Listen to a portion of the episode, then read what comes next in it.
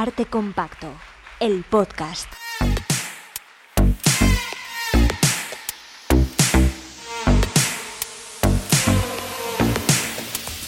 Con Juan Rasanz y Bernardo Pajares.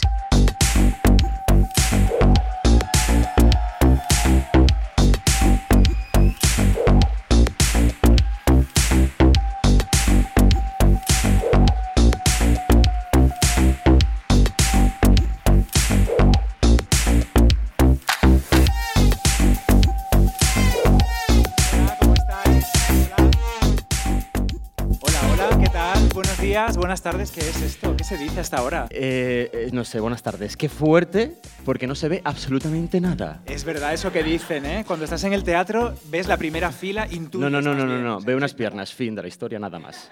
Nada. Qué fuerte, escucho a Bea, menos mal. Bueno, buenas tardes, ¿qué tal? ¿Cómo estáis?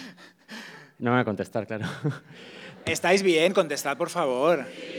¿Hay alguien al otro lado, por favor? Dios mío. Vemos todo negro, pero están. Y vemos a Carlos García de la Vega ahí arriba, en el control, y a, A Tony. Carlos sí que la vemos. Así que todo está fenomenal. Bueno, muchas gracias, Teatro del Barrio, por incluirnos, por traernos, por devolvernos a Madrid, que hacía muchísimo tiempo que no Sí. hacíamos un podcast en directo en Madrid. Sí, gracias. Todo el día en Barcelona. ¡Ay, hijo!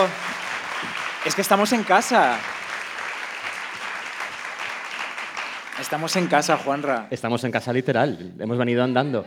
Y gracias a, eh, por supuesto, a Carlos García de la Vega, porque está siempre ahí ayudándonos. Estamos aquí en Lavapiés, muy cerquita de casa, en esta hora del Bermú, de domingo. Es algo que vamos a hacer más veces. Volvemos en Eh. marzo. Mi vermú. Que tú no tienes, tú bebes agua, pero yo bebo vermú porque si no... Bueno, Es que nadie sabe lo que hay en esta taza. Con esta cabeza apolínea. Venga, dale. ¿Cómo estás? Muy bien, ¿Estás bien? con muchas ganas. Te informo Sí. de que mi hermano Adrián y mi cuñada están en el hospital. Mi cuñada está pariendo ahora mismo. Una y cinco de la tarde, 21 de enero. No a una sobrina nueva, ¿no? Dos. Dos. La primera gemela ha roto la bolsa ya. O le han roto la bolsa. No sé cómo va esto. No he estado nunca en un parto ni, ni me gustaría estar en alguno. No te metas en si alguien tiene, o sea, si alguien quiere que esté en su parto, yo voy. Pero no es mi intención. Yo no. Estoy nervioso. Igual me voy a Yo, poner el teléfono aquí queréis, por si me llaman. puedo dejar embarazado a alguien. Bueno, no, da igual. ¿Pero por Has dicho embolado, ¿por qué dices esto? ¿Qué? Bueno, eh, Embarazado. que sepas, tenía aquí puesto en el guion, aquí hay caras amigas que hacía mucho que no veíamos, no las vemos tampoco ahora. Pero también sabemos que hay caras nuevas, por ejemplo, sabemos que hoy se está produciendo en este momento, ay, gracias Carlos y Tony, que nos han dado un poquito de luz. Ostras, cuánta gente. No, mejor apaga. Mejor apaga, apaga. Se está grabando el podcast, ¿verdad? Porque esto se publica hoy mismo, 21 de enero, va a estar en Spotify ya.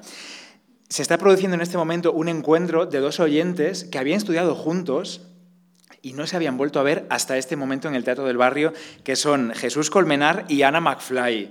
Un aplauso para ellos, por favor. Muy bien.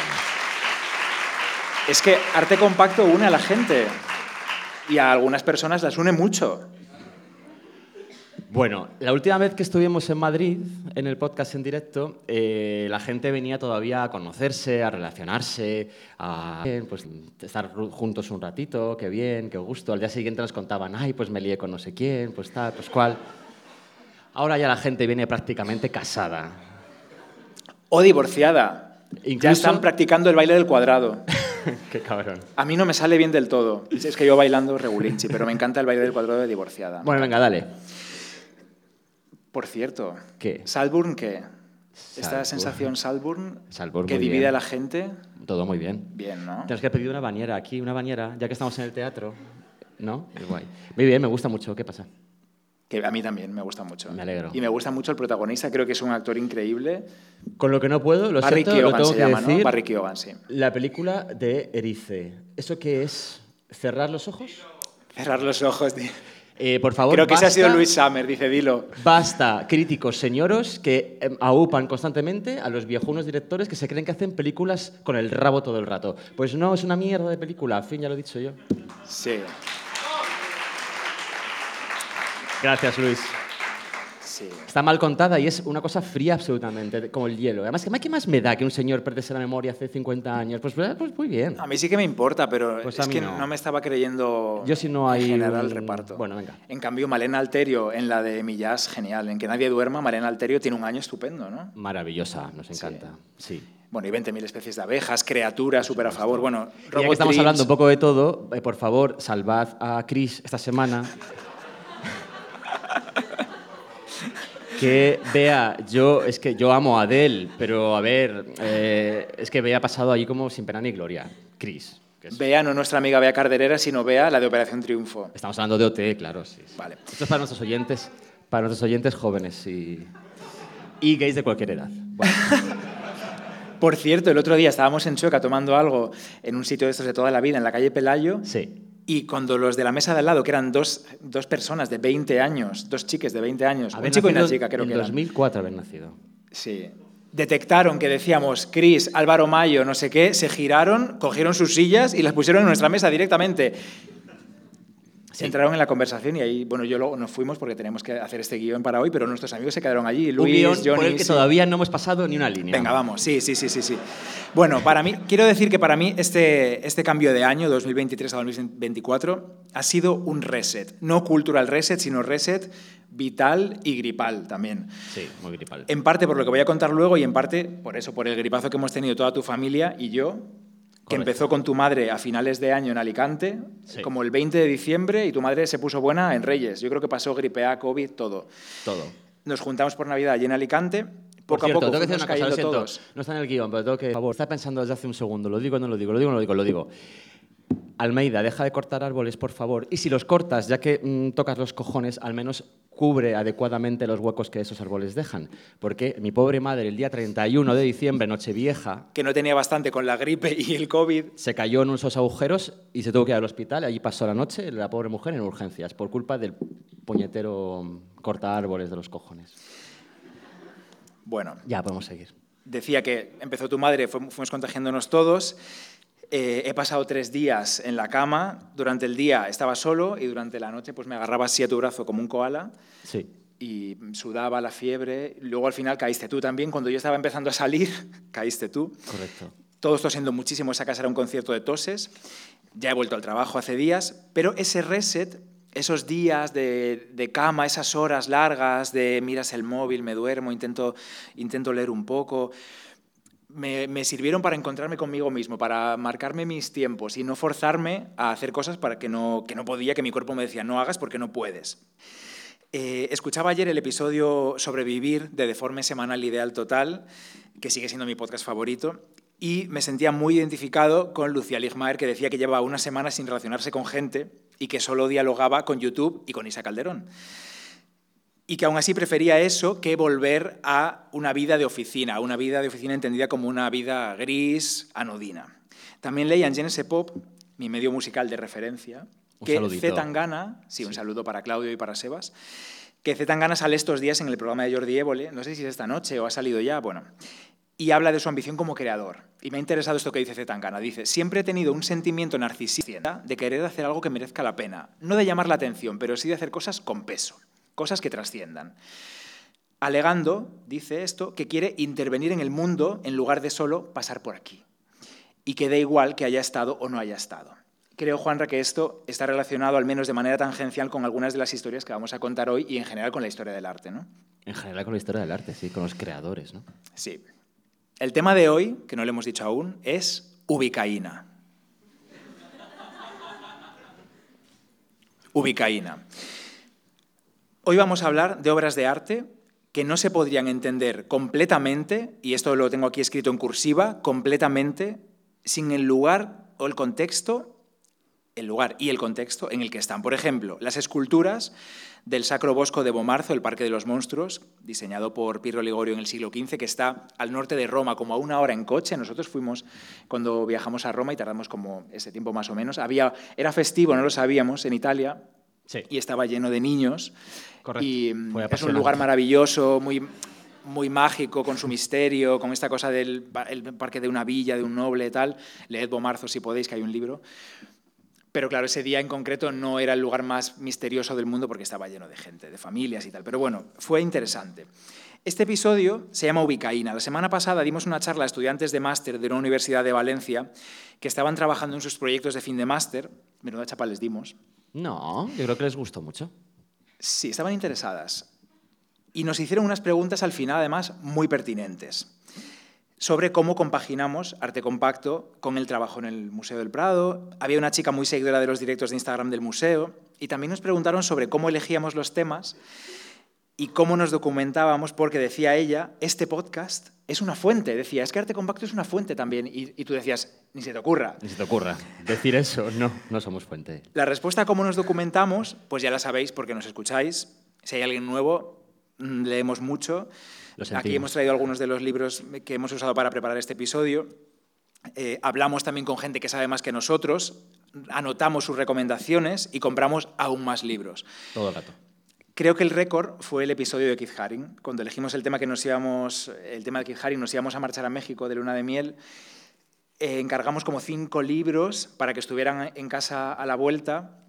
Y allí en Ciudad de México, como entrábamos en todas las librerías que veíamos, en Gandhi, en Porrúa, en Exit, en la librería Rosario Castellanos, que es la favorita de nuestro amigo Víctor Esquivel, que por cierto es artista, compradle obras. Gracias, Mar, que estás por aquí, por presentarnos a Víctor y por organizarnos para ver a nuestro querido Luis Reina siempre que podemos, que vive en México también, pero es de Madrid. Y añado que Añade. fuimos también a todas estas librerías, a Exit, a Rosario Castellanos, tal, y también a las librerías de los museos, que algunas son estupendas.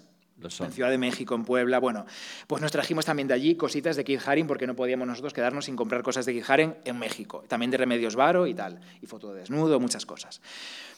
Hoy venimos muy medidos. En mi caso voy a citar a mi ídolo, Olivia Lyne, que tengo aquí su libro eh, La ciudad solitaria, que es estupendo, seguro que lo habéis leído todas ya. Yo no. También voy a citar, bueno, como le he leído la mitad del libro en voz alta, se lo conoce mucho. Eso sí. Voy a citar también a, Stefan Zweig, que lo tengo aquí, que es una recomendación que salió de esa charla con las alumnas del máster, por cierto, que les mencioné a Olivia Line, y una de las alumnas dijo, pues mira, tengo una cita de Stefan Zweig, tal, y mira, va a salir hoy en el podcast también a Henry David Thoreau y a los autores de estos libros sobre arte prehistórico, que son Mario Menéndez, Martí Mas, Alberto Mingo y José Luis Sanchidrián. Se quedaron a gusto estos cuatro, también te digo. ¿eh? Sí. Este libro es... Eh, este era tuyo, ¿no? Me lo recomendaste tú, creo. Muy interesante, pero madre.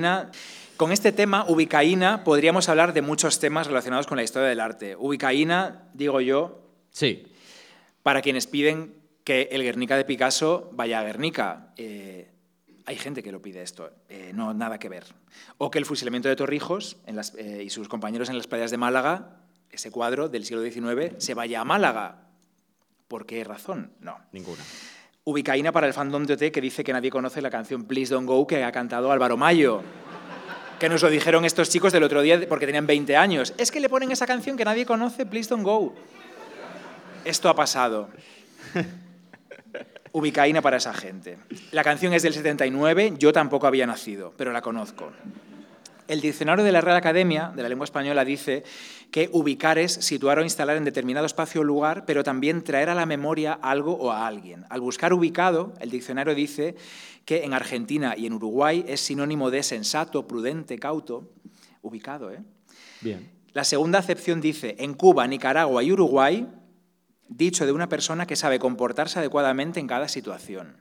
Bien. Por tanto, cuando hablamos de ubicaína, ¿de qué hablamos? De, ese medicamento imaginario, ¿no? Ubicaína. Cuando una persona o un ente no se comporta como se espera en una situación, ¿no? Que está desubicada.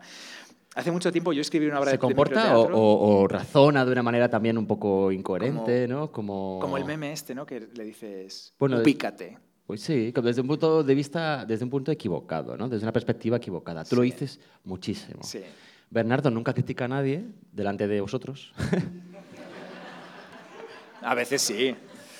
Eh, conmigo sí. Pero eh, sobre todo lo que hace mucho es decir, no sé quién me dijo otro día no sé cuántos. Y a mí me dio las ganas de decirle, por favor, un poquito de ubicaína, querida. No tienes ni idea. Sí. Más que, no tener ni idea, es como no, entender el contexto. No, entiendes el contexto. es que tú entiendes muy bien, que a todos nos hace muy bien las energías de la gente. Es una persona que entiendes muy bien los conceptos, lo que te rodea, eh, sientes muy bien las energías de la gente. Mm, bien. Bueno. Palpas muy bien. No sé. Yo, hace, hace muchos años yo escribí una obra de microteatro que se llamaba Desubicada, que iba sobre... Yo, yo en aquel momento pensé, sí, sí, sí, tú esto no lo esto es sabes. un teatro, no te por conocía favor, todavía. algo. No, no, no, no, no. No, no, no, no. Eh, la protagonista fue mi amiga Virginia Camo, que es estupenda. Eh, la pobre, que se dejó en mis manos. Bueno, en fin, desubicada. Era, era- fue, fue interesante. Yo creo que todos nece- necesitamos ubicaína a veces. Todos. Hoy vamos a hablar de experiencias con obras de arte en las que hemos sentido que el lugar, el entorno hace que comprendamos absolutamente la obra y si no estuviera ahí la experiencia se quedaría completamente sin sustancia, como un caldo sin sabor, como una perla sin su concha. Velasco, Mira. que en paz descanse. Ay, Concha Velasco. Eh, eso vas a hablar tú. Ayer, Sí. ayer- ayer te dije, dilo en singular, porque no tienes ni idea de lo que voy a contar yo. Es verdad, es verdad. Bueno, Pero no pasa nada. eh, sí. Así sorprende. Se, quedan, se van a quedar temas que sé que estáis pensando en ellos y no vamos a entrar hoy porque queremos que luego nos tomemos un vermo al terminar. No te adelantes que yo tengo que contar eso también. Vale, pero seguro que podemos hacer un ubicaína forte en otro episodio un poquito más adelante. pero... Uy, Caína fuerte, sí, es verdad. ¿Te parece? Me parece. ¿Ya voy yo? Yo creo que sí. ¡Hala, qué fuerte! Creo que Bueno, te toca a ti. Cuando Bernardo Pajares, hace unas semanas, la verdad, menos de las que me gustaría, me, me dijo, vamos a hacer de tema para este directo ubicaína. Yo dije, venga, vale, me parece bien. Seguro que todos adivináis fácilmente eh, el tema que me vino a la cabeza hablando de ubicaína, ¿no? Hablando de ubicaína en el mundo del arte y de la cultura y de los museos. ¿Tengo que hablar yo? No, da igual. la restitución cultural. La restitución cultural. Ya todos y todas sabéis qué es esto de la restitución cultural. Es ese proceso a través del cual museos y instituciones de todo el mundo, especialmente de Europa y de Estados Unidos, claro, como no, eh, revisarían teóricamente el origen de sus colecciones de arte y lo llevarían a cabo y llevarían a cabo la devolución a los territorios de origen de aquellas obras que fueron expoliadas o que fueron robadas o incluso, a veces, compradas legalmente, pero inmoralmente. Hablar de restitución cultural sería hablar pues, de los relieves del Partenón, conservados en el British Museum, y cuya devolución exige el gobierno griego, Los mármoles. que en noviembre se, pe- se pelearon, le canceló una reunión uno a otro, porque, bueno, bueno, bueno, bueno. Esto es tremendo. Has O- puesto tono como de como María Pelae. Oh, yo, yo, como yo, de. oye. Un bar. Tem- Podríamos hablar también de la piedra Rosetta o del busto de Nefertiti, también dos piezas egipcias cuyas devoluciones exigen los arqueólogos egipcios. Podríamos hablar de Napoleón y del Louvre, o incluso, si me apuras, podríamos hablar de la Dama de Elche Ya. y de cómo la ciudad que me vio nacer a mí, porque sí, yo nací en Elche, Y te enseñaron por todo el hospital. Es que es tema hoy, nacimientos. que tu madre siempre lo dice. Lo pasearon por todo el hospital de lo guapo que era.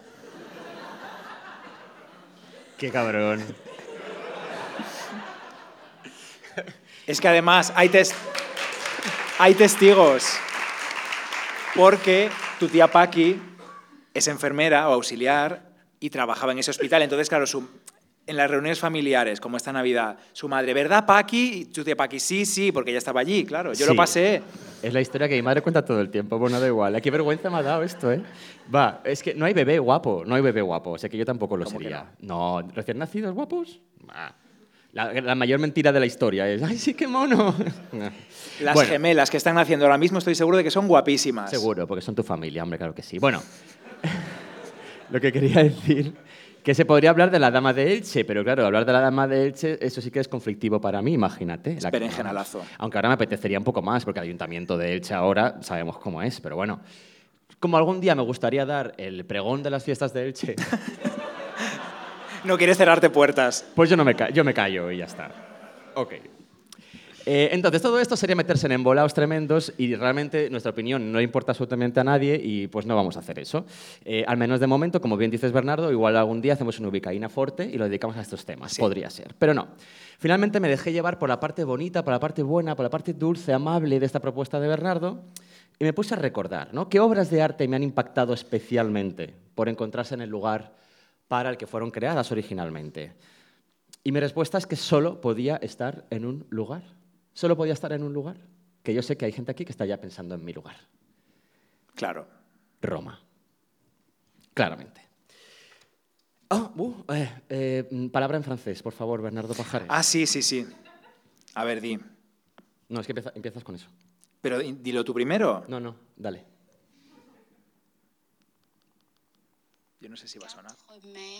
De Quincy. Voy a repetirlo, eh, perdón. Esto es un nombre de una persona, ¿no? Quatre mères de Quincy. Ok, este es un señor, un arqueólogo, filósofo, artista, que vivió entre los siglos eh, XVIII y XIX, escribió una serie de cartas a su amigo Francisco de Miranda, aquí, político, militar, humanista y escritor venezolano, que participó en la Revolución Francesa. Estas cartas se publicaron en 1796, est- esta edición es más nueva, claro, de y en ellas el francés critica duramente los robos de patrimonio que los ejércitos de Napoleón estaban llevando a cabo en Italia, concretamente en Roma, con la intención de crear en París ese gran museo universal que contase la historia de la, hum- de la humanidad, eh, que sería después el Louvre. ¿no? Eh, pues este señor francés de mères de Dice, abro comillas, ¿qué estaría haciendo la potencia que escogiese para exportarlos y apropiárselos algunos de estos monumentos romanos más interesantes?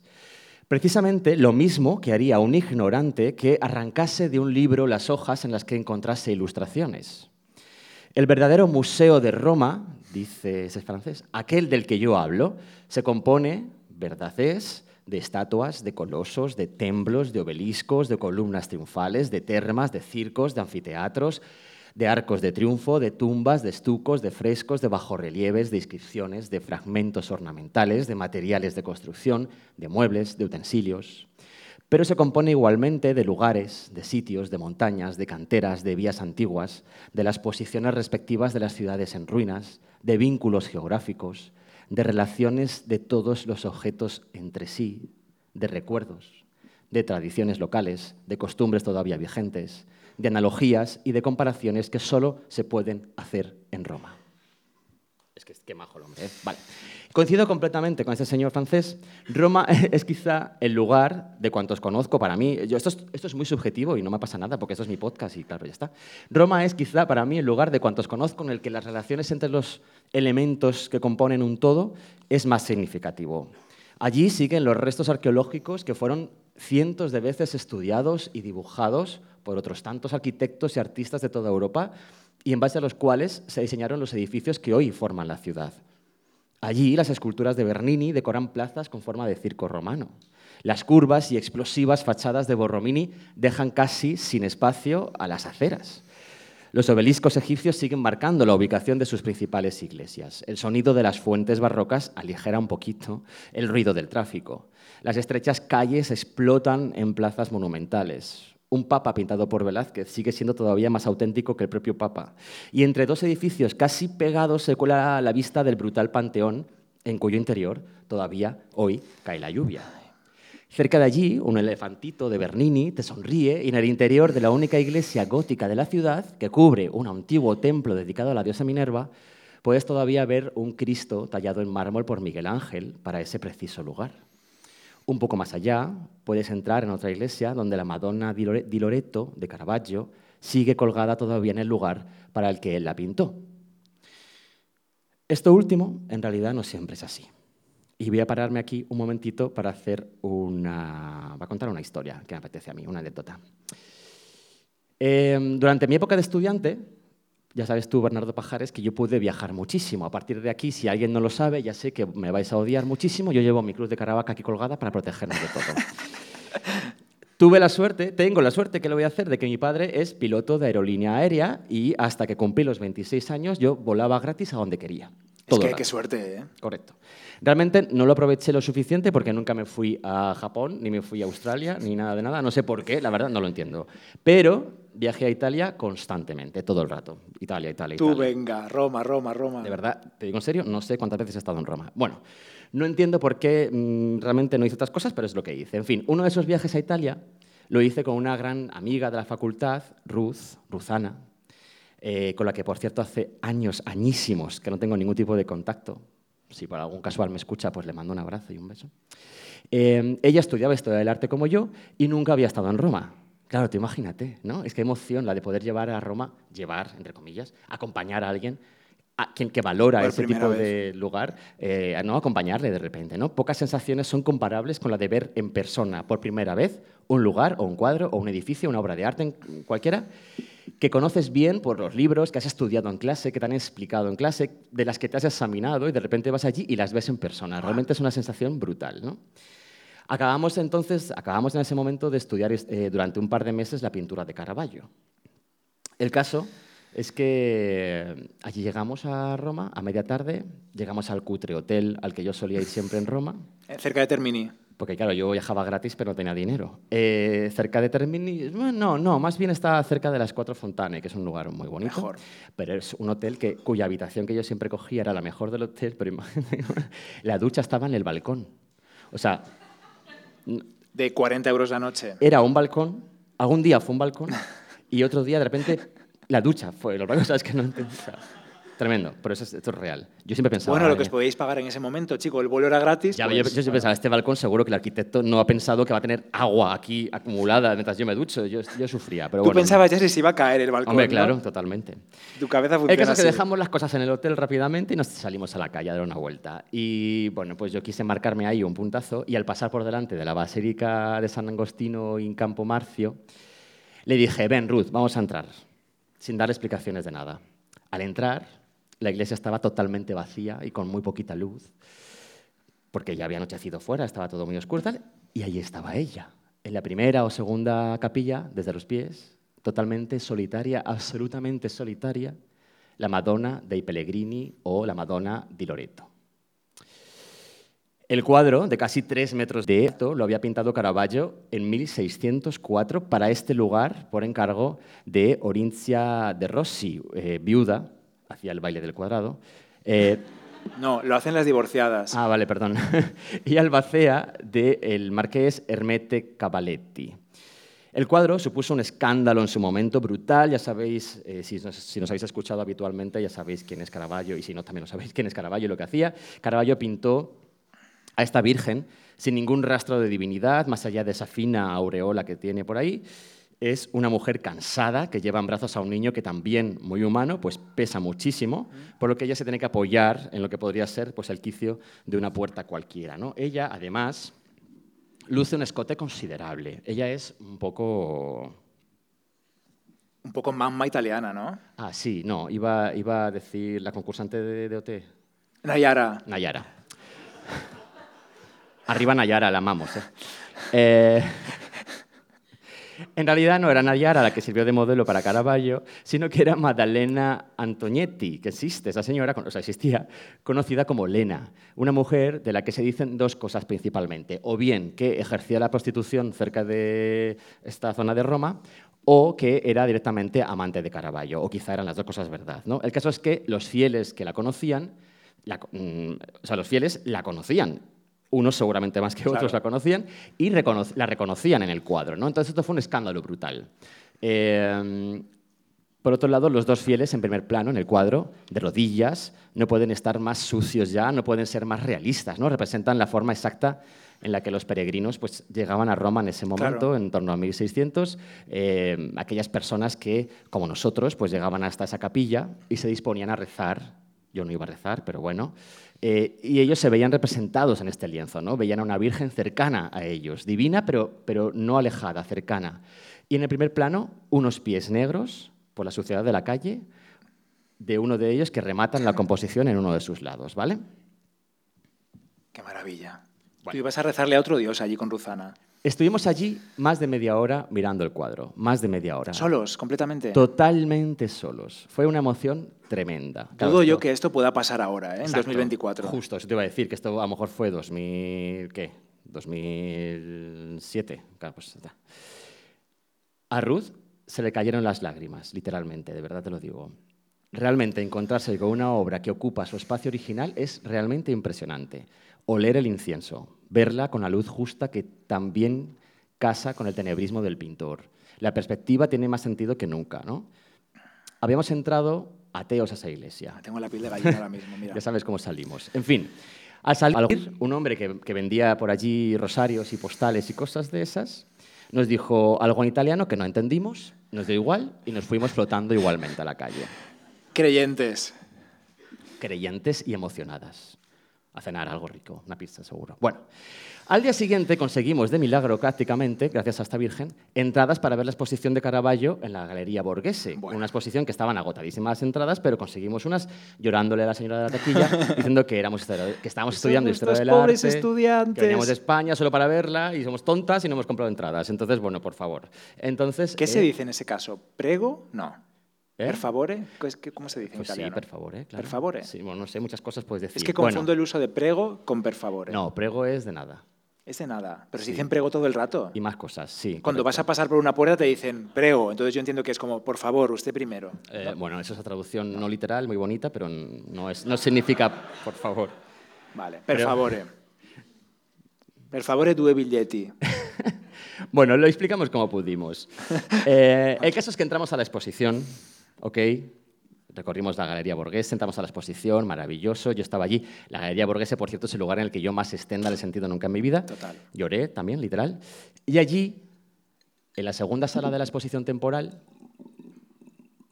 giramos el pasillo y al fondo estaba ella, la Madonna dei Pellegrini de Caravaggio. ¿La misma? ¿Cómo puede ser? con su virgen cansada, el niño, el niño que pesaba muchísimo. ¡No! Habíais llorado con un póster. ¿De verdad? Ay. Es que hay algunos muy buenos, no se nota nada. Que ¿Y aquella, esta historia? en la cartela de este cuadro se leía que aquella era una ocasión única, la de tener esta obra tan cerca de los ojos, con esta iluminación tan adecuada, porque era la primera vez que la pintura había abandonado su enclave original en la iglesia. ¿Y en la iglesia no había ningún aviso, ningún testigo de la obra está impréstito, como se No, diga? yo lo que imagino es que el señor de los rosarios lo que nos dijo fue, ¿saben ustedes que este cuadro no es el original? Pero es que no lo entendimos y nos fuimos y nos dio igual. Llorando las dos. Pasamos muchísima vergüenza, imagínate. Vergüenza, risa, de todo. Eh, Pero ¿qué pasa con esta historia? ¿Qué os emocionó más? Cuidado. Claro, ahí voy, justo a eso voy. Yo no sentí tanta emoción en el museo, pero ni con este cuadro ni con los demás de Caravaggio. Yo sentí emoción el día antes con un póster. Es verdad, es así, es así. Y yo no me considero yo una persona, pues, no sé, insensible. Sentí emoción con un póster bien impreso. Ostras. Esto no quiere decir que me parezca a mí que los museos no se puedan sentir cosas, ¿eh? que conste para nada. Solo que a veces el poder del lugar en el que nos encontramos puede ser tan fuerte que te la puede liar parda como me la lió a mí. Qué bueno. Y hasta aquí mi primera parte. Puedes seguir tú. Qué buena historia, Juanra. Lo has dejado, lo has dejado muy arriba. No sé si lo que voy- voy a contar yo ahora. Bueno, Muy arriba, yo ya me quiero ir. bueno. Qué vergüenza. ¿Habéis comido? Bueno, Bueno. luego nos quedamos a tomar el vermú aquí, seguro que hay algo de picar. Hace unos días, una tarde de un día entre semana, que Juanra, tú habías madrugado mucho. Ah, sí. Sí, porque esta semana pasada, madre mía, las horas. Dijiste por la tarde, me voy a echar una siesta. Bueno, eso sería el viernes, cariño, porque yo no pude dormir siesta en toda la semana, ¿eh? No, no, pues no fue el viernes, no fue otro día. Entonces, estábamos en el sofá. Literatura, esto. No, no, no, es re- esto es real. Estábamos en el sofá, hiciste el amago de apoyarte en mi hombro Sara así Mago. un poquito. ¿Qué? ¿Sara Mago? ¿Qué? El amago. Sara Mago. ¿no El amago. Ah, lo del vídeo este de Sara Mago, de la, la primera mujer que ganó el Nobel. Ya, no. Escritora española. Española, además. Bueno, en fin. Un beso para Sara Mago, donde esté. El pobre. Hiciste el amago de apoyarte en mi hombro en el sofá, Sí. como te gusta, pero acabamos durmiendo la siesta en la cama y te dejamos a la cama. Fue una siesta nada, de 20 minutos. Fuimos a la habitación, yo bajé así la persiana un poquito, Vas a acabar la historia ya. ¿Entiendo? No. Y en esa siesta, porque yo consigo, en 20 minutos yo consigo viajar, pero más, soñar más que cuando dormimos toda la noche. Me desperté de la siesta con el sonido de un tractor. Yo ya estaba con los ojos cerrados, dormido todavía, así como en, esa, en ese momento entre el sueño y la vigilia. Juanra estaba roque total. y oigo taca, taca, taca, taca, taca, taca, taca, Era un tractor. Estaba en el campo, estaba en Galicia, en mi habitación, en la habitación de cuando era pequeño en casa de mis padres. Era una tarde soleada de primavera y sin abrir los ojos podía notar el sol entrando por los agujeros de la persiana. Esa ventana da al huerto, da al trozo de tierra donde mi madre planta tomates, judías verdes, cebollas, maíz, maíz, patatas, lo que toque en la época. Una bañera antigua llena de plantas. También hay una bañera vieja llena de plantas, de, de, hierbas malas en realidad.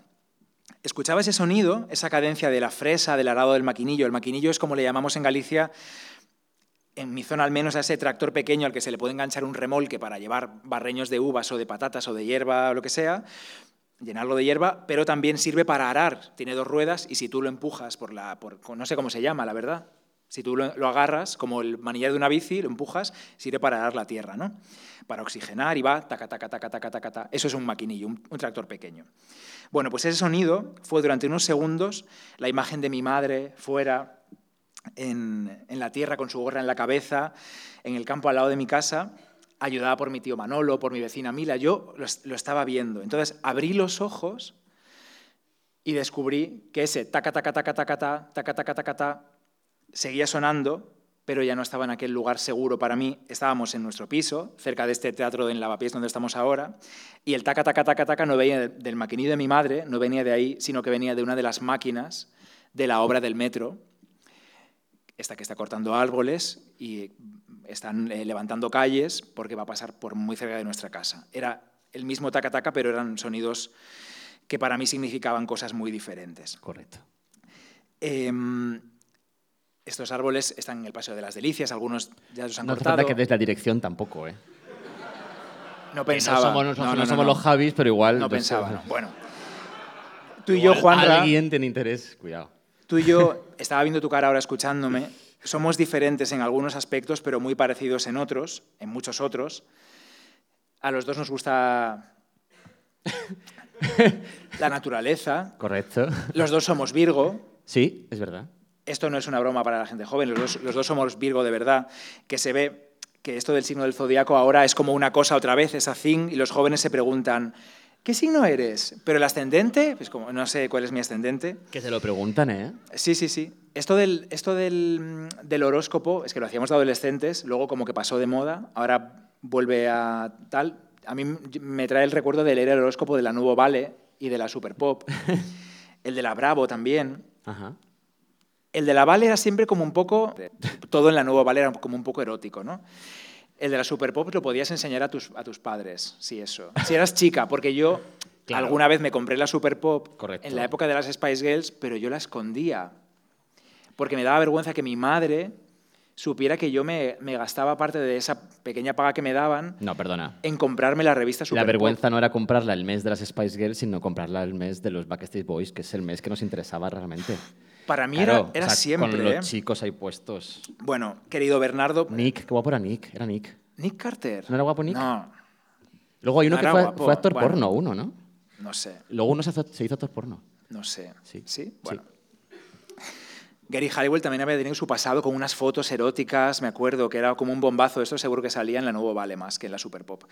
Bueno, querido Bernardo, de 13 años no hacía falta que escondieras la Super Pop, ni la Nuevo Vale, ni nada, porque tu madre lo sabía todo. Las madres siempre lo saben todo.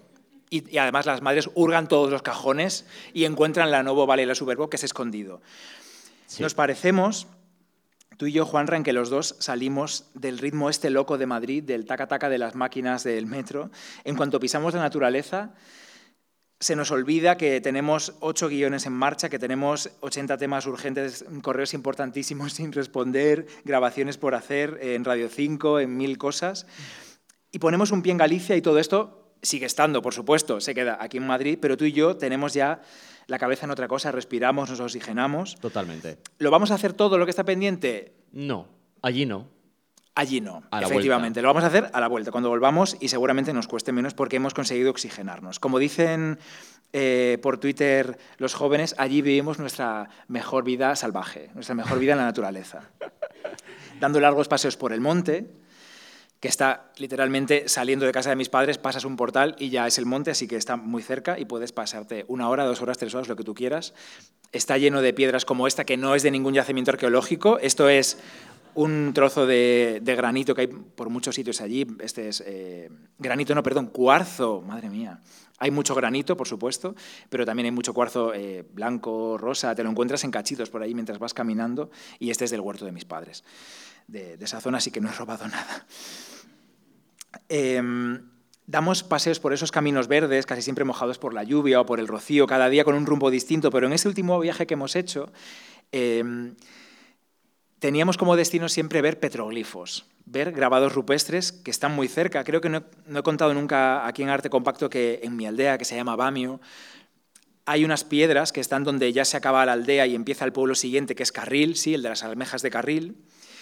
Y como están al lado de la carretera, estas, piedras, desde que iba a primaria al Colegio Rosalía de Castro, que está en Carril, las veía al pasar en el autobús Siempre las veía desde, desde el autobús. Estas piedras tienen unas figuras de animales, tienen círculos, espirales, tienen cazoletas grabadas. Y supongo que sería mi profesora de, de, EGB, doña Amalia, la primera persona que me habló de estos petroglifos que están en el Salgueiral, que es como se llama esa, zona de, de, mi aldea. En la carretera hay una señal que ha estado siempre ahí, que dice grabados rupestres petroglifos. En gallego es petróglifos, lleva, lleva tilde. Siempre, han estado ahí, era un elemento más de mi aldea, como el campanario de la iglesia, la playa, el cementerio al lado del mar, la vía del tren, los eucaliptos, pues los petroglifos. Pero nunca nadie me llevó a verlos. Cuando estudié arte rupestre en la universidad, arte prehistórico, me interesé más por ellos, hablé del tema con Pablo López, que está hoy creo por aquí, que es de la zona, además es de Vigo y estudia también historia del arte en la UNED, y entre los dos pusimos pues, datos en común sobre estos petroglifos que él también conocía porque, porque conoce muy bien la zona. ¿Cuál es la datación de estos petroglifos? Pero que soy yo paseando. Claro. Estos son estos caminos verdes que, por los que paseamos y que, que llevan a estas piedras. ¿Cuál es la datación de estos petroglifos? Bueno, la cronología más aceptada los sitúa en la edad de los metales, entre el calcolítico y la edad de bronce, para que nos entendamos entre el tercer y el segundo milenio antes de Cristo, hace unos 4.000 años. La técnica es el grabado. Se pueden hacer con raspado, rayado, eh, piqueteado, dando como pequeños golpes, incisiones distintas que luego, al, estar una cerca de otra, forman un dibujo. Lo más habitual aquí en, esta zona es raspado con forma de V o de U, según la herramienta que usaran. ¿no? Están hechas sobre piedra y son muy, muy habituales en las zonas de las rías de Pontevedra, como es mi zona, y de Vigo. Concretamente, bueno, mi, mi ría es la de Arousa, digo Pontevedra porque es la provincia. Concretamente, se hacen sobre granito en esta zona, que es la piedra que, más abunda. Por eso antes me he liado entre el, cuarzo y el granito. Está muy bien porque el granito es un soporte, adecuado para el grabado, es fácil de grabar en él, pero mal porque se erosiona fácilmente y cuesta apreciar hoy, tantos años después, qué técnica se utilizó en concreto para estos grabados, ¿no? el tipo de herramienta, en fin. Entre, en los materiales parece que hay acuerdo entre las personas expertas en este tema, en arte prehistórico, en que el material usado eh, eran pues, eh, piedras, lascas, hojas finas, quizá también buriles afilados o quizá algún hueso con punta. Estos petroglifos, al modificar la superficie de la piedra, hace que se, aguanten muy bien con el, con el, paso de los años. Eh, las pinturas pues, eh, sobreviven menos, son más delicadas, como por ejemplo las de Altamira. ¿no? Los famosos bisontes de Altamira tienen que estar muy protegidos porque es pintura y se pueden, se pueden ir. ¿Qué representan? Decía, espirales, laberintos, cazoletas, combinaciones de círculos de varios tamaños, a veces animales, hay zoomorfos, cérvidos, caballos, algunas veces serpientes. En el Salgueiral, que es esta zona, esta zona que, digo donde está la señal, que, por la que pasaba yo siempre en el autobús, hay ciervos, hay caballos y también hay alguna cazoleta. Por eso siempre hace más ilusión ver el animal, ¿no? porque te pones en... Sabes, lo que es, sabes lo que representaba. Y el tema de los laberintos, las espirales, es como... ¿Qué querían decir? Pero ahora, vamos a hablar de esto. Donde hemos visto el ciervo más grande, con unas señoras astas enormes, es en Campo Lameiro. Hace un par de años que fuimos, está un poquito más lejos de, mi casa esto. Es un parque arqueológico que, que está en la provincia de Pontevedra, hay que ir en coche. en esa misma piedra del ciervo gigante hay muchos grabados con animales más y, también tiene cazoletas. Os recomendamos mucho que vayáis al Campo Lameiro si podéis. Es curioso porque no solo están en Galicia estos petroglifos, están también en muchos lugares del mundo, están en Bolivia, en Chile, en Costa Rica, seguro que podéis pensar muchísimos más lugares, también en Europa, por supuesto. Y los trazos se parecen mucho. Cuando hablamos de estos laberintos, espirales, círculos concéntricos, algunos de ellos con puntos, son muy similares, a muchísima distancia, pero estas, estas, estas culturas tan distintas hacían diseños muy parecidos. Lo que cambia son los animales, que, que son los animales de cada zona, evidentemente. Lo que os he contado antes, estos, estos petroglifos están al lado de la carretera, tienen animales, eh, lo, que, que, os decía, pero también hay algunos que hemos descubierto en estos últimos paseos que son solamente abstractos. Em, eh, son estos eh, lineales, círculos concéntricos, espirales, laberintos, y en estos últimos paseos que hemos dado llegamos a Pedradas Ticholas, literalmente Piedra de las Sartenes, que es un lugar en el que hay una sola piedra, pero llena de grabados con, estos, con estas formas. De la mayoría sale del círculo sale un trazo recto. Entonces, por eso se llama la piedra de las sartenes, porque son como forma, muchas formas de sartenes repetidas en una piedra, ¿no? de diferentes tamaños. Un día también llegamos, que este día fue muy especial, a Pedras Minas, que está en Catoira, está en el ayuntamiento de al lado, un poquito más al norte de mi, de mi aldea, y en el camino pasamos bastante cerca de un parque eólico, de esos gigantes blancos que están en muchos sitios ¿no? en, en España. Se llama Pedras Minas, es un lugar que desprende una energía muy fuerte, ¿no, Juanra? Sí. Como que tiene algo especial. Estás Sí. poniendo cara como de que no. Sí, sí, sí. ¿Qué sí, te parece que no? No, no, sí, sí, por supuesto que sí, totalmente. Em, son grabados que tienen 4.000 años, grandes composiciones circulares que representan, se parecen a, estos, a estos pasatiempos ¿no? de laberintos algunas. No sabemos lo que significarían. Siempre los hacían en piedras planas, que en gallego se llaman lashes, que están en horizontal en el suelo. Y en Pedras Minas es como un claro en el bosque de cuatro o cinco piedras llenas de- llenas de estos jeroglíficos, podemos decir. ¿no? Bueno, pues estas piedras, estas últimas Pedras Minas en Catoira, se descubrieron en 2006. Siempre habían estado ahí, pero no ha sido hasta 2006 cuando por unos incendios de verano se destaparon. El ayuntamiento de, de Catoira decidió cuidarlos, decidió mantener toda la zona limpia de árboles para que si se repetía algún fuego, Sí, aquí... eh, las sí. piedras no se dañasen. Ya, yo tengo mis dudas. ¿Qué es cuidarlos? ¿Cuidarlos es quitarle la tierra y las plantas de encima y dejarlos a la intemperie sin nada más? Es que no sé qué es cuidarlos en este caso. Solo dudo, ¿eh? Que no Está sé, bien, que no está sé. bien. O sea, no querría poner un cristal encima de una piedra en la montaña, por supuesto, entiéndeme. Pero que a lo De mejor, es- de esto hablamos cubi- Que a lo mejor cubiertos estarían mejor, no lo sé, no lo sé. ¿Pero sé. cubiertos de qué? De tierra, como han estado siempre. Entonces no los puedes ver, no sabes que están ahí. Bueno, ya. Sí, este sabes, es un tema, ¿eh? Sabes que están porque están documentados, pero... No, no, no se conocían estos hasta 2006. Sí, sí, no, digo a partir de ahora, a partir de ahora. Claro, pero como el fuego arrasó toda la zona y las piedras quedaron al aire, Sí. se descubrieron. Entonces, el ayuntamiento ahora ha puesto, ha puesto una- un panel informativo, una datación, unas fotografías de las piedras Mm. y mantienen la zona limpia y señalizada para que si hay otro incendio, pues las piedras no se estropeen. ¿no? Y, y también que yo creo que es para evitar también vandalismo, que, no, no estén en las piedras como si nada, porque ahora la gente ya sabe que están. Por eso mismo puede haber vandalismo. ¿Tú crees? Sí. Pero bueno, que, eso es mi- que es mi opinión. Bueno, bueno, bien, bien, me parece bien. Vale.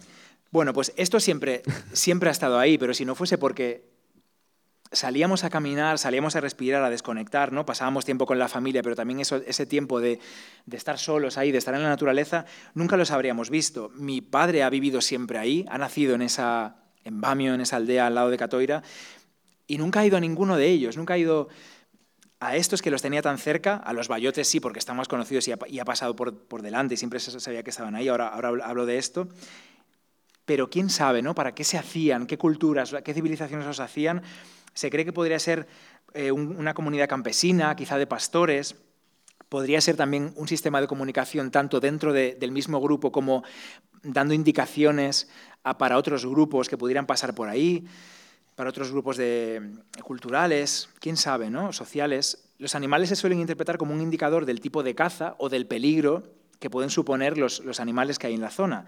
Pero estas representaciones circulares, estas cazoletas, estas sartenes, que eran algo religioso, tenían que ver con alguna deidad en la que creían, con las estrellas, quién sabe, ¿no? Es algo narrativo, es algo simbólico, es- ¿Quieres que conteste yo? Sí, me Ah, no sé, gustaría. no, sé, no te sé decir.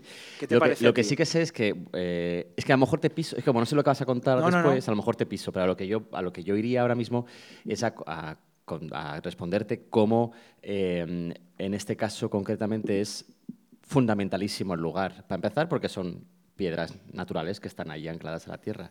Se podrían cortar y, trasladar, pero no voy a eso. Voy al, al, proceso de llegar hasta ellas, ¿no? El proceso de tener que, bueno, existe la opción de coger un coche y llegar más cerca, pero en principio te obliga a caminar por el bosque, te obliga a, a notar la humedad gallega, te obliga a oler los eucaliptos, que a lo mejor no estaban hace 4.000 años, me temo que no, pero bueno, habría otros árboles. No, los eucaliptos no son Eh, autóctonos. Em, te obliga a colocarte en ese sitio ¿no? y a preguntarte cosas, además de qué significan estos relieves o estos- estas formas, también a preguntarte por qué justo en esta roca y no en aquella, ¿no? Eh. ¿Por qué en esta ladera de la montaña? Eh, miras al cielo preguntándote si es que hay algo en las estrellas que estaban viendo desde allí.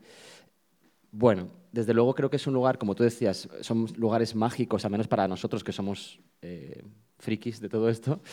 Y desde luego que, que sientes una conexión con el lugar, con el espacio, y desde luego una conexión que no existe con algo que no está. ¿no? Una conexión con una sociedad que ya no existe y con un, con un motivo que no conoces. Sin embargo, parece como que algo te está conectando con alguien con ese, esa persona que hizo eso, ¿no? Te está conectando algo con esa persona, aunque no sabes muy bien para qué.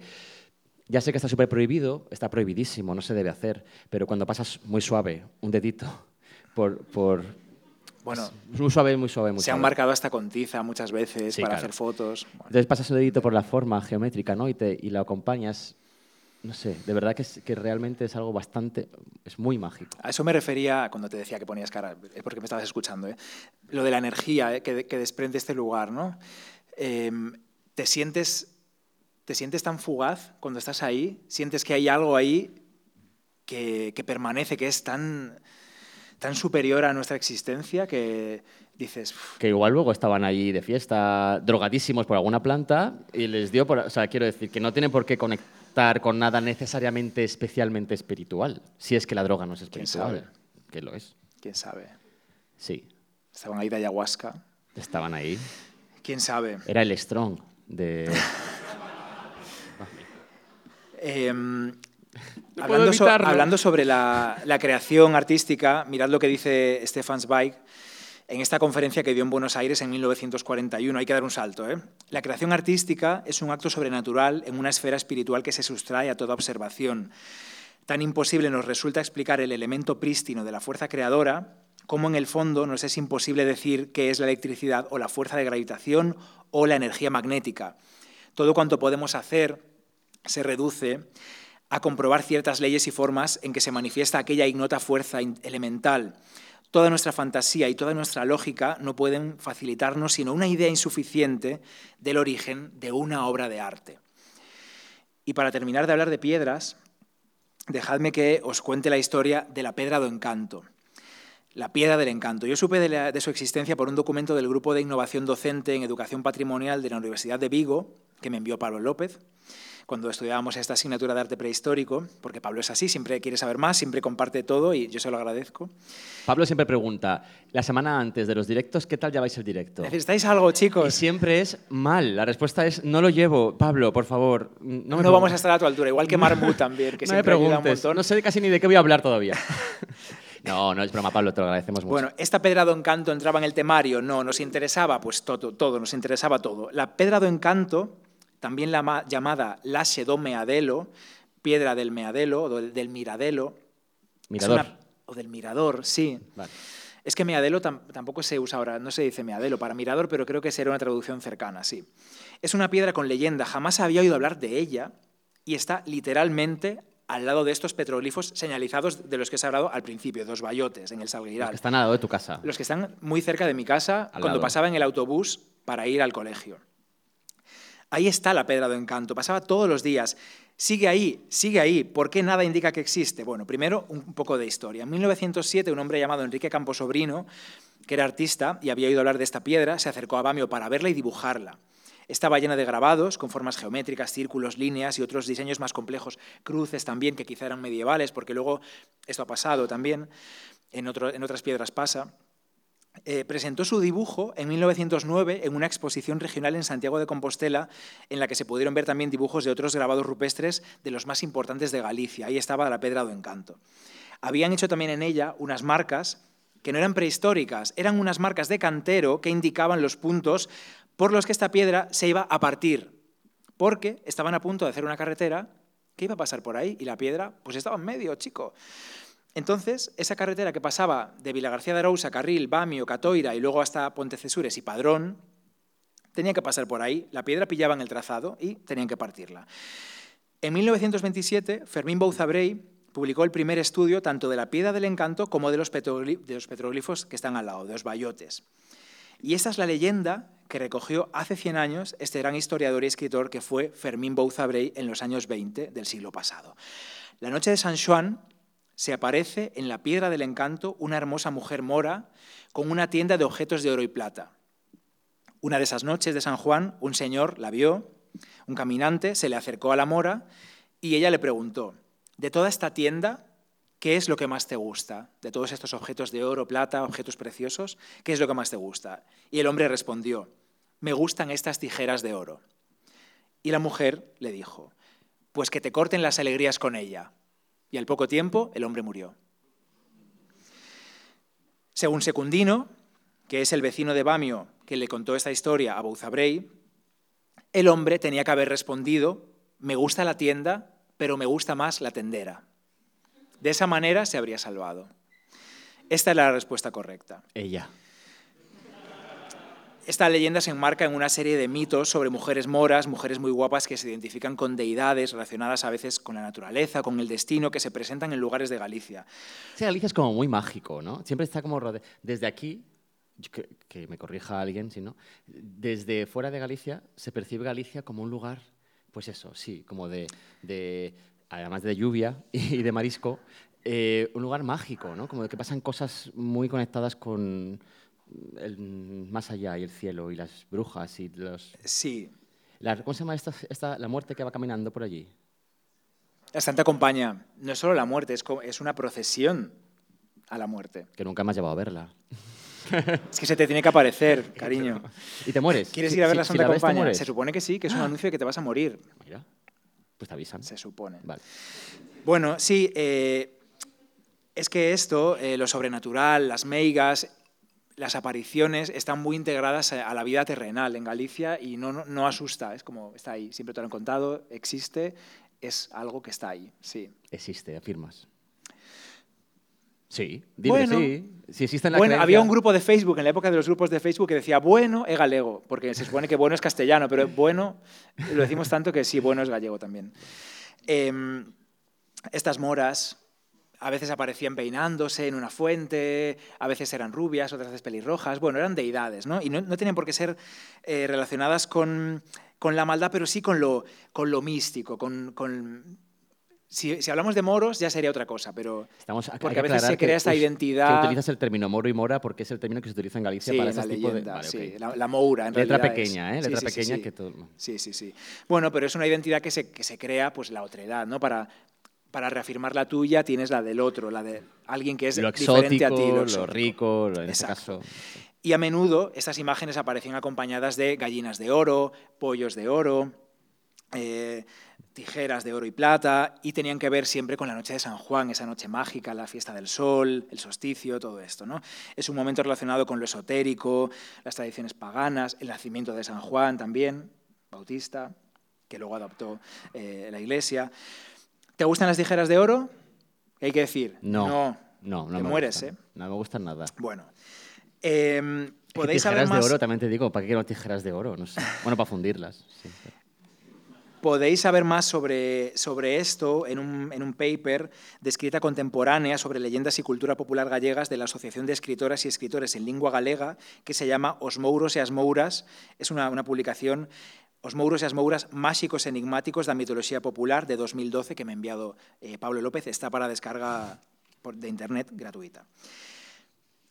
Claro, yo escucho esta, leo esta leyenda, ¿no? La comento con Pablo, tal. A veces se, se dice también olla de oro, olla de plata, olla de veneno que mata. Anda. También relacionado con lo de la mora y todo esto, ¿no? Y entonces le pregunto a mi padre, claro, le digo, papá, ¿esta piedra? Tú y yo vamos a ver la piedra. Fuimos. Porque claro, digo, ¿pero qué, ¿pero qué piedra es esta? Claro, está en una cuneta. Es que está en una cuneta, no tiene nada. No tiene ni valla ni nada de nada. Mira, protegida para ti, ¿no? Protegida. Como mucho tendrá basura encima, Bueno, pues pero como- ya está. pues bueno. Entonces le digo a mi padre, oye, mm, papá, yo mis 40 años es que nunca he ido a ver esta, esta piedra. ¿Has oído hablar algo de ella? ¿Sabes algo de la piedra del encanto? Mi padre es de Bamio, mi abuela Pepita era de Bamio, o sea, es que se han vivido todos allí siempre. Y dice, la pedra, la pedra de encanto. ¡Ah, sí, sí, sí!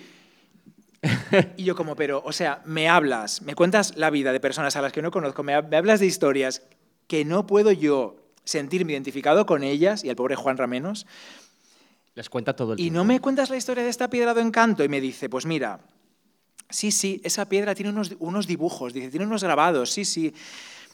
De niños nos decían que esa piedra era mágica, que tenía, que tenía algo, algo mágico y que debajo había oro.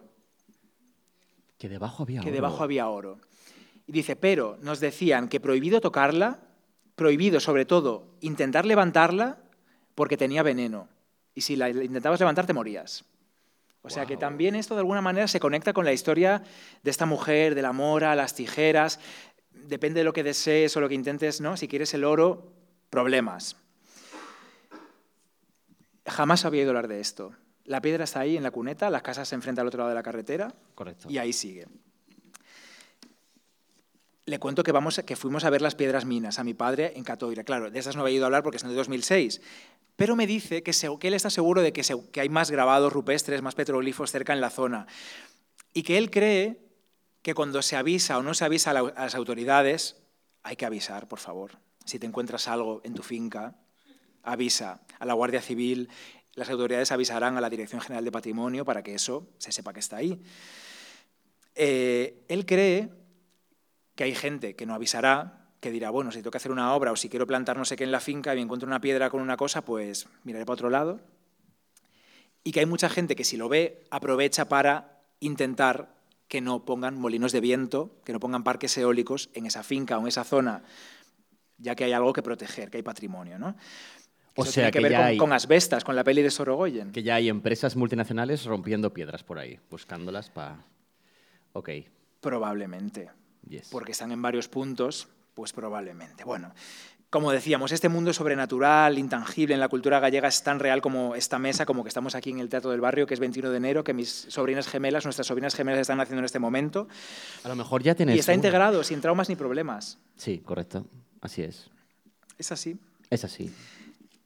Eh, os iba a hablar de Walden, pero no os voy a hablar de Walden. Otro día, otro día hablo de Walden y de Henry David Thoreau, porque quiero, me apetece más que cuentes tú Que la gente tiene hambre. tu segunda historia, sí, para que nos podamos relajar luego tomando algo y así dejamos a, a Thoreau. Leed a Thoreau, leed Walden o La vida en los bosques, os lo recomiendo muchísimo. Es evidente la conexión. Thoreau quería vivir en los bosques y estuvo allí unos años y luego escribió sobre esto. Es un libro muy recomendable. Gracias, He Thoreau, Togo. Pajares. Togo. Bueno, no voy a poner el loquendo. No pasa nada. Bueno, en fin. Ok, gracias. Son lugares muy mágicos, de verdad que sí, muy mágicos. Y desde luego no tendrían sentido en otro espacio que no fuese el suyo, correctamente. Ubicaína. Bien. Ubicaína. Hablemos ahora un poco de los museos, rápidamente, no, no tardo nada. Eh, los museos, claro, yo antes dije que en, el museo no sentí gran cosa y que en la capilla sí, delante de una fotocopia. Eh, en la galería central del Museo del Prado, por no irnos lejos, está expuesto el lavatorio de Tintoretto. Todo aquel que conoce algo de este cuadro sabe dónde tiene que colocarse para verlo correctamente. Eh, y si no lo sabéis, pues ya os lo cuenta Bernardo en las redes sociales del museo. Con un vídeo. Que he hablado mucho ya, no hace falta. No, sí, pero es que ese vídeo es muy bueno. Correctamente el lavatorio. Su autor, Jacopo Tintoretto, primero diseñó cuidadosamente el escenario. Después introdujo a los personajes, los doce apóstoles y Cristo. Tintoretto los colocó pensando en el punto de vista del espectador. Pintó el lavatorio a mediados del siglo XVI para la iglesia de San Marcuola en Venecia. Así se vería el cuadro desde la parte de atrás del altar, espacios muertos entre las figuras, lejos de los protagonistas de la escena, Cristo y San Pedro. Ahora fijaos en la mesa. Cuando nos movemos delante del cuadro da la impresión de que la mesa gira hacia donde vamos nosotros. Y más o menos desde aquí lo veían los fieles, los feligreses. El cuadro se ordena a lo largo de esta diagonal que parte de Cristo, pasa por la mesa y se pierde en el arco al fondo del canal veneciano. En 1547, la Escuela del Santísimo Sacramento de la Iglesia de San Marcuola de Venecia encargó a Jacopo Tintoretto el lavatorio y una última cena que aún cuelga in situ. La última cena todavía está colgada en esa capilla de la iglesia para la que Tintoretto pintó esta también, este también lavatorio. ¿no? Uno de los elementos más significativos de la pintura, de esta pintura, es precisamente que, como dice la ficha del museo, dos puntos, comillas, para que no me digan nada, el lavatorio ilustra la nueva concepción espacial que irrumpió en la pintura veneciana en la década de 1530 por influjo del manierismo toscano y la presencia en Venecia de Sebastiano Serlio, de cuyo segundo libro de perspectiva derivan el fondo arquitectónico y el despiece octogonal del pavimento. Es decir, que esta perspectiva lateral, la presencia de la arquitectura, ese fondo tan magnífico arquitectónico ideal, ideal está está literalmente relacionado, evidentemente, con toda la teoría de la representación eh, artística del Renacimiento. Si viéramos esta obra en su lugar original, pues la composición y todos estos, elementos que Bernardo explica en el vídeo, no habría que explicarlos, porque la obra funcionaría sin más. Probablemente nadie se fijaría en los pies de la, iglesia, de la capilla y verías la obra bien, fin de la historia. Probablemente nadie se fijaría en que ¿no? el Cristo está en una esquina, Cristo está en un ángulo de esta obra. ¿no? Eh, Ahí lavando los pies a San Pedro. Tampoco tendríamos que recorrer la galería central del museo, como hacemos siempre cuando viene alguien, mientras miramos fijamente al lienzo para que esa persona, pues con este jueguecito de pasear por la galería, vea cómo se van colocando los elementos en su lugar. Y cómo la mesa parece que gira, que se alarga, que se encoge según donde vayas. Es que gira y se alarga, es maravilla, sí, sí. Es como un nepe. Bueno, eh... Juanra, por favor. Es que no puedo evitarlo. Es que yo no soy serio, yo juego a ser serio a veces. Pero ya, estaba muy, como muy serio yo, ¿no? Muy profundo. Lo siento, ¿eh? De no, verdad. Está muy bien, así cada uno estamos en nuestro papel, está bien. Es que Galicia también te pone como así. ¿Cómo te pone Galicia? No sé, como, como para adentro. Bueno, volviendo a Roma, vuelvo a Roma. Cerca del Panteón está también la iglesia de San Luis de los Franceses. Y también volvemos a Caravaggio otra vez. En la puerta de esta iglesia de San Luis de los Franceses, eh, Caravaggio vendía sus primeros cuadros que pintaba en Roma uh, uh. nada más llegar, en 1592. 1592. Él llega a Roma y pues se pone a pintar chavalines jóvenes semidesnudos con frutos y lagartijas allí en la puerta de este, este lugar. Bueno, voy a ahorrarnos la historia del cardenal que se lo lleva, el cardenal superadulto, por supuesto, que se lo lleva a su casa para todo. El cardenal del monte. Sí, la piña. Exacto. Bueno, años después, en 1599, Caravaggio recibe su primer gran encargo en la ciudad de Roma, pintar dos cuadros para decorar una de las capillas más importantes de esta misma iglesia, San Luis de los Franceses, la capilla Contarelli. Está dedicada a San Mateo. Pinta en ese momento dos obras, La vocación de San Mateo y El martirio de San Mateo. Poco después le encargarían la tercera, que es la que eh, está en el altar central, eh, que es la inspiración de San Mateo. Por cierto, no es tema de este podcast y no voy a alargar, pero es muy fuerte esta historia porque él pinta una vocación de San Mateo que le hacen descolgar porque era totalmente indecorosa absolutamente, porque pintaba a San Mateo como un señor de pueblo, como si fuese de Bamio él, con los pies sucios. Era secundino. él era secundino ahí prácticamente, sin saber escribir y el ángel le cogía la mano y le guiaba. Me encanta que digo, no voy a contarlo y lo estoy contando. Eh, entonces le guiaba así. Me siento monchito ahora mismo. ¿Es monchito? ¿Cómo era? Eh, ah, pero para ser monchito tengo que meterte...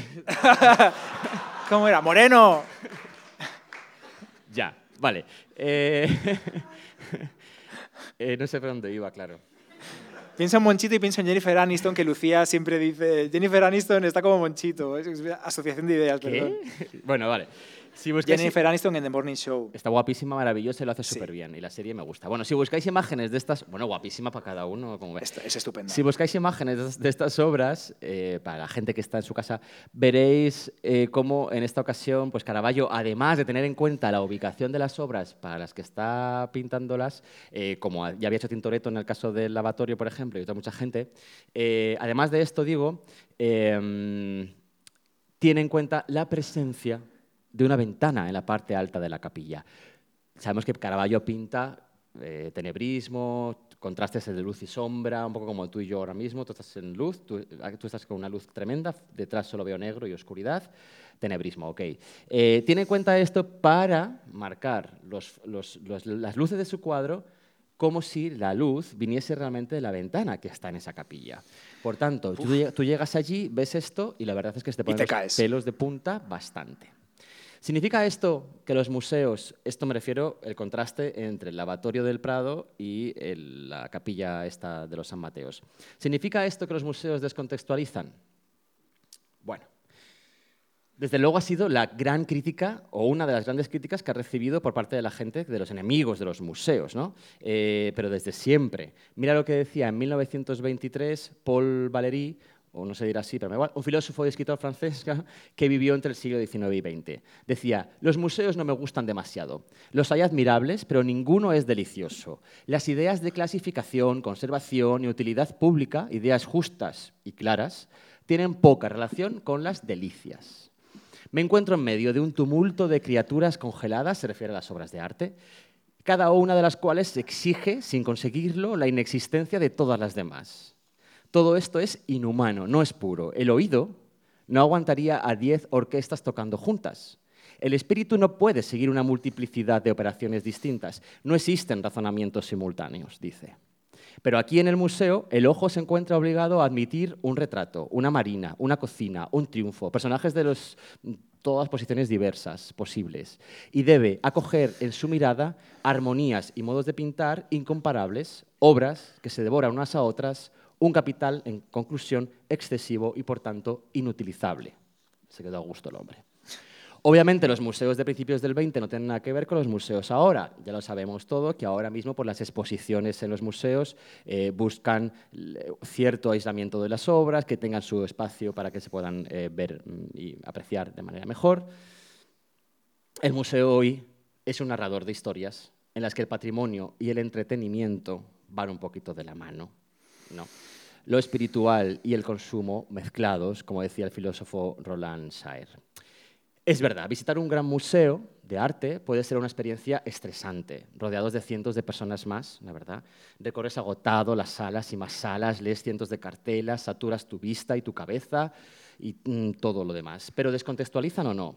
O más bien contextualizan demasiado, ¿no? Ta- Tal vez con sus, con sus explicaciones escritas, con sus relaciones entre una obra y la siguiente, con sus es- escuelas delimitadas y mezcladas. No sé qué pensáis cada uno, supongo que tendréis vuestros pensamientos. Sea como sea, lo que está claro es que te acercas a la obra de arte de una forma distinta a como lo haces en un espacio Eso seguro. original. Evidentemente no todas las obras de arte tienen su espacio original, también te digo, hay obras de arte que fueron pintadas, que nacieron para ser movidas de un lugar para otro, de estar colgadas en salas de palacios que no tienen ningún tipo de interés, eh, o sí, pero. Relación. Eh, sí, exacto. Por no hablar de las obras del siglo XIX, cuidado, temazo. Las obras del siglo XIX en su Eran para mayoría... exposiciones. Claro, se Las pintaron ya para estar expuestas en museos. Sí. Que, eso, que eso es un temazo. Es que aquí, es que claro, me he puesto a pensar en todo esto y he dicho, eh, un libro, me saco, saco de aquí un libro. Bueno, tampoco quiero decir con todo esto que siempre sea mejor ver las obras en su espacio original. ¿Vale? O sea, los museos eh, lo petan, son un poco bestias, son tal, pero no estoy queriendo decir con esto que siempre sea mejor ver su- la obra en su espacio original. Piensa en el, Miguel Á- en el David de Miguel Ángel. Claro, en la academia, en Florencia. Claro, no, sí, ahora sí. Su, su espacio original ni siquiera era la puerta del Palazzo Vecchio, donde se colocó durante muchas décadas, siglos, sino que su espacio original, su lugar original iba a ser el remate de un contrafuerte del ábside de la, capi- de la Catedral de Florencia.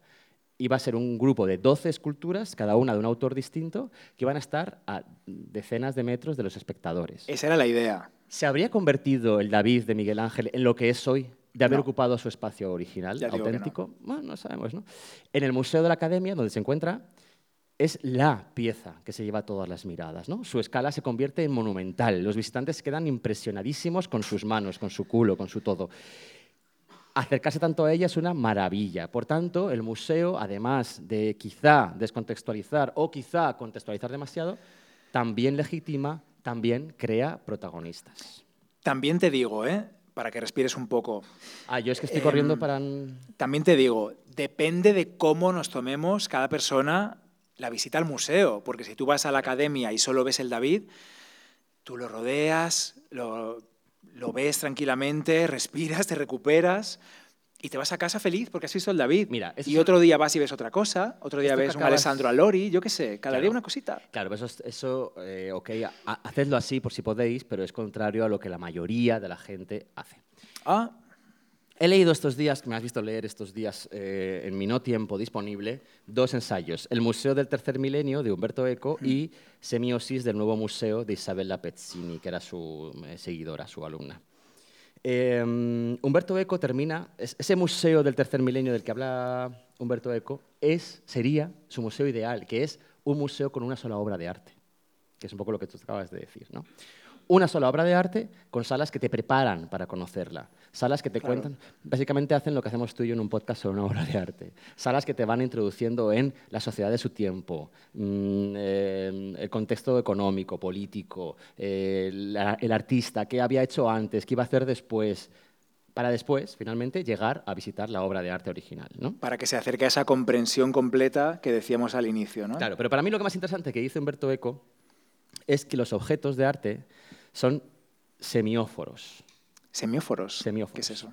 ¿Sabes lo que es esto? No, No. semióforos, no.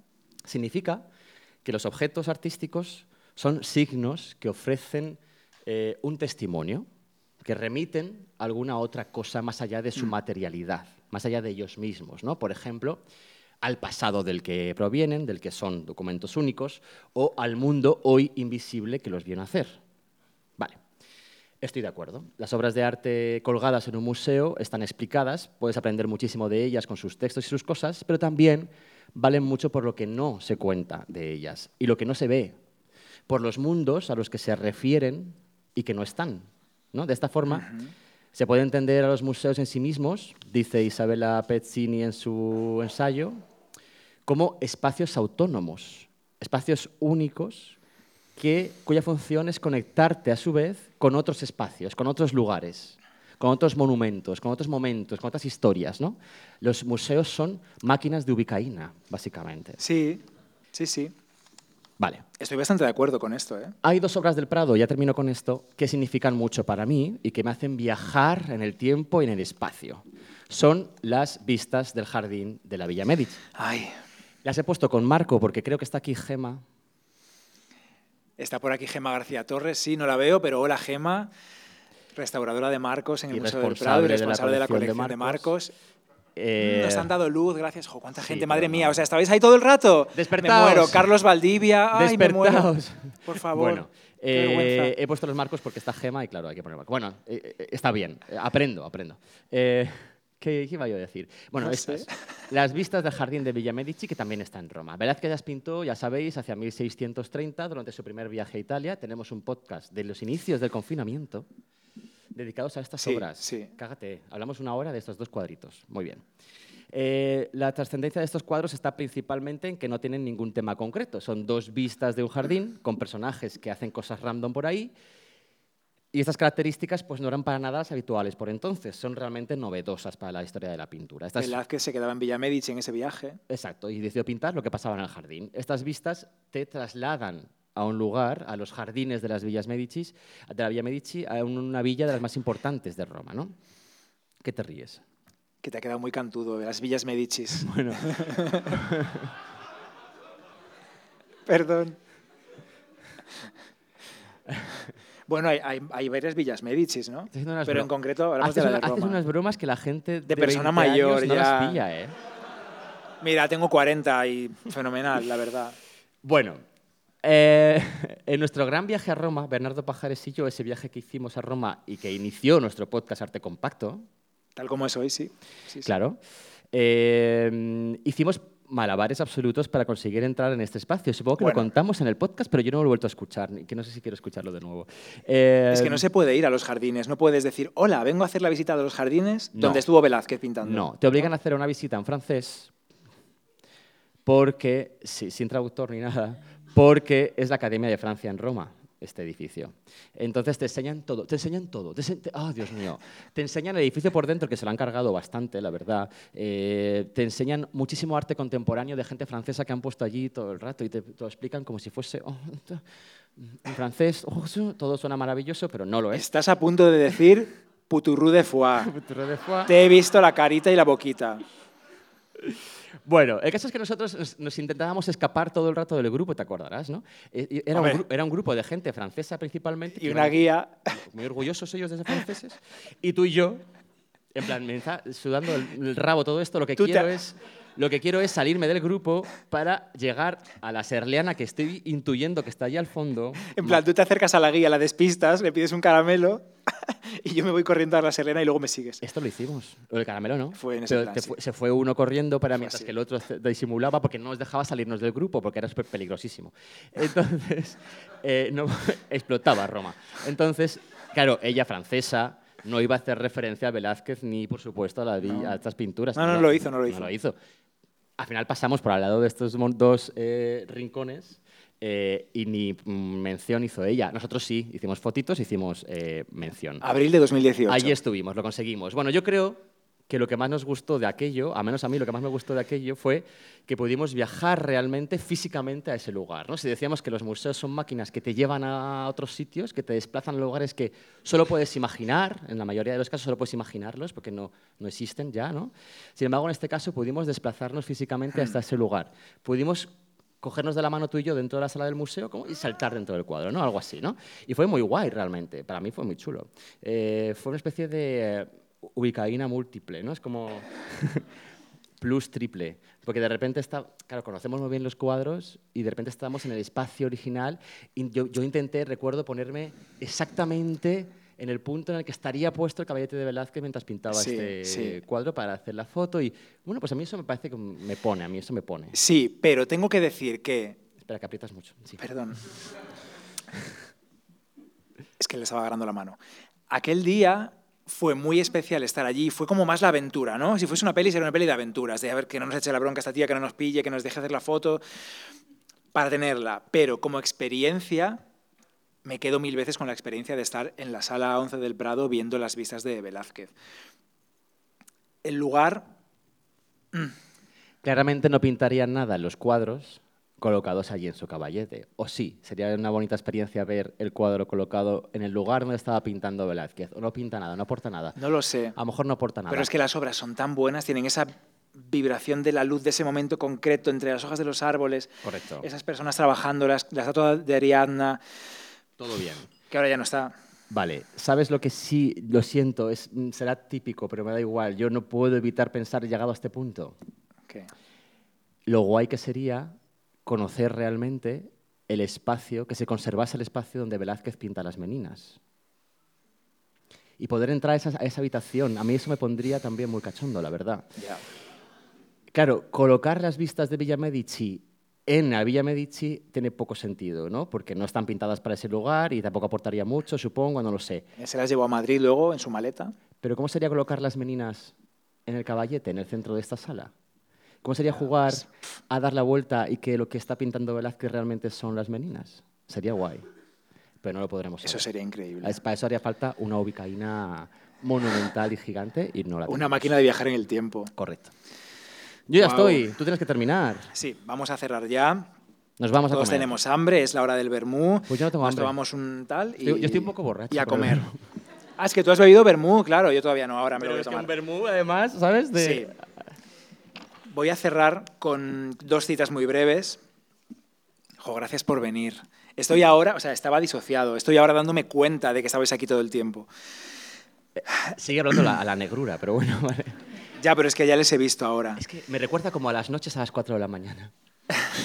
Ya ahora estoy más dormido. A ver.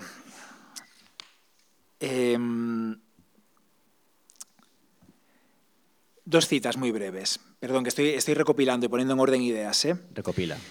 Mm, Una es de, de Thoreau, que sí que quiero mencionarlo brevemente.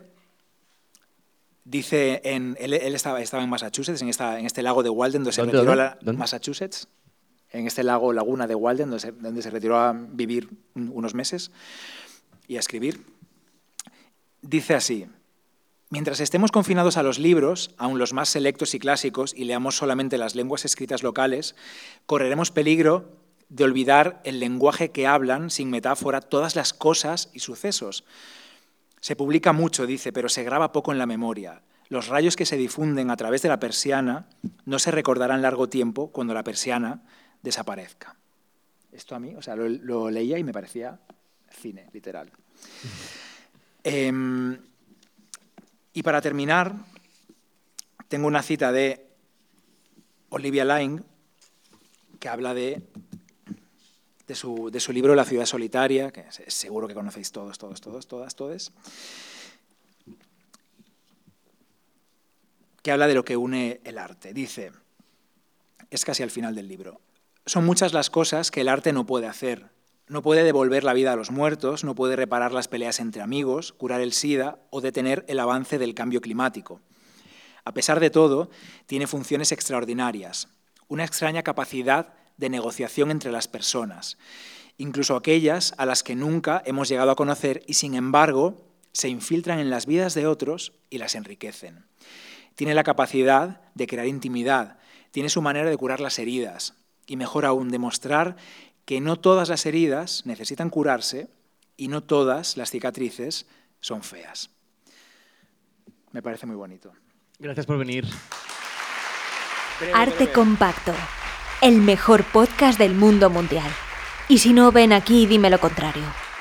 Gracias por venir. En dos semanas tenéis episodio nuevo desde la Universidad de Murcia. Vamos a participar en una jornada sobre arte y cultura visual.